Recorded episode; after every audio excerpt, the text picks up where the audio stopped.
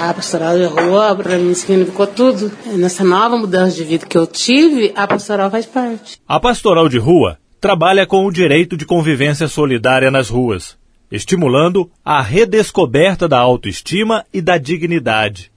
Nesse caminho, seus agentes trabalham no sentido de fazer com que esta população deixe as ruas. Ex-moradora de rua, Silvia Helena conta que a pastoral de rua foi a sua escada a ajuda que ela precisava para deixar a situação em que estava vivendo. Segundo Silvia, sem a pastoral, ela já teria morrido. Quando a Regina me achou na rua, eu já estava já quase, sabe? Eu já não comia, já não bebia mais água, já não tinha força para andar, porque eu tenho problema na perna, né? Eu já não tinha problema na perna, e estava desse no meu braço, assim, no meu braço. Eu tava... Portanto, quando ela levou eu para o hospital, eu não senti nem o soro entrar no meu bracinho de tão. Parecia que eu estava morta já. Ela foi muito. Ela praticamente ela foi uma pessoa que foi enviada por Deus para salvar a minha vida. Porque eu ia morrer. Ia morrer não assim de tanto usar álcool, droga, mas nas mãos dos caras também, né? Os caras que arrumavam, tudo batia, tudo. Praticamente ela me livrou das mãos, a pastoral me fez tudo. Eu devo muito a pastoral. Voluntária da pastoral de rua há mais de 10 anos, Regina Marta Souza de Moraes diz que o trabalho da pastoral já conseguiu resgatar várias pessoas, tirando-as das ruas e fazendo com que as retornassem ao seio familiar. São várias pessoas já que saíram da rua. Foi o caso da, da Toquinha, né? Que era aquela mulher que tinha, não tinha perna, usava bengala a Silvia Helena também, e eu vi nela vontade de sair da rua. Mas aqui em Pouso Alegre a gente não tem nenhuma casa de recuperação feminina. Mas aí eu comecei a levar elas para a igreja. Elas ficavam lá na igreja da Santa Bárbara o dia inteirinho, e quando chegava a noite a gente levava para o albergue. Foi indo, elas nem estavam mais querendo nem ficar mais no albergue, porque chegava lá, tinha contato com as pessoas que vinham da rua para o albergue. Então, para elas era muito difícil suportar essa situação, porque elas também eram viciadas no álcool, né?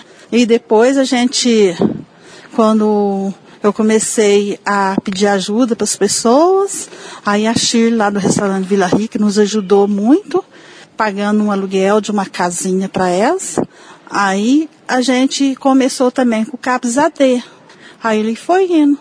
Hoje, graças a Deus, a Toquinha foi embora, a filha dela, depois que ela saiu das ruas, tudo, aproximou mais da família. A, a filha dela, que mora em Belo Horizonte, levou ela embora, tá morando lá com a família. A Silvia Helena também se aproximou mais do filho dela. Hoje tem a, a, casa dela, que ela trabalha no restaurante onde a Shirley deu emprego para ela e com o dinheiro ela paga a casinha dela, resgatou de novo o filho dela que estava com 16 anos, está morando com ela e está tocando a vida. Isso já faz dois anos já. E tem o Roger também, que já vai para quatro anos também, que era que estava também lá no fundo do poço. Graças a Deus ele pediu ajuda, né? E saiu dessas também, tá bem, tá trabalhando. Segundo Regina, muitos desejam sair das ruas, mas para isto é necessário mais apoio do poder público, como um espaço para dormir e trabalhar. Muitos querem sair sim. Se tiver uma oportunidade, eles saem. Só que não tem aqui em Pouso Alegre um apoio, né? Como lá no CAPES. Vai lá, fica um dinheirinho no CAPES, o CAPES ajuda muito, e depois vai para onde? Volta de novo lá para o albergue, no meio daquelas pessoas que já estavam lá, tá tudo, vem da rua, tudo bêbada. Tinha de ter um lugar para elas poderem dormir, para eles poderem ficar e ali ter um trabalho mais e constante com eles, nem resgatando a família, resgatando proximidade mais da família com eles. No caso dos moradores de rua, o poder público não deve se limitar a ações fiscalizadoras. A grande meta é que poder público e sociedade civil possam, efetivamente, construir um conjunto de políticas que visem a promover a dignidade desta população.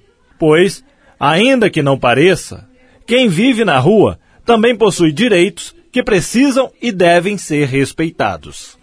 Jefferson Machado para a Rede Diocesana de Rádio.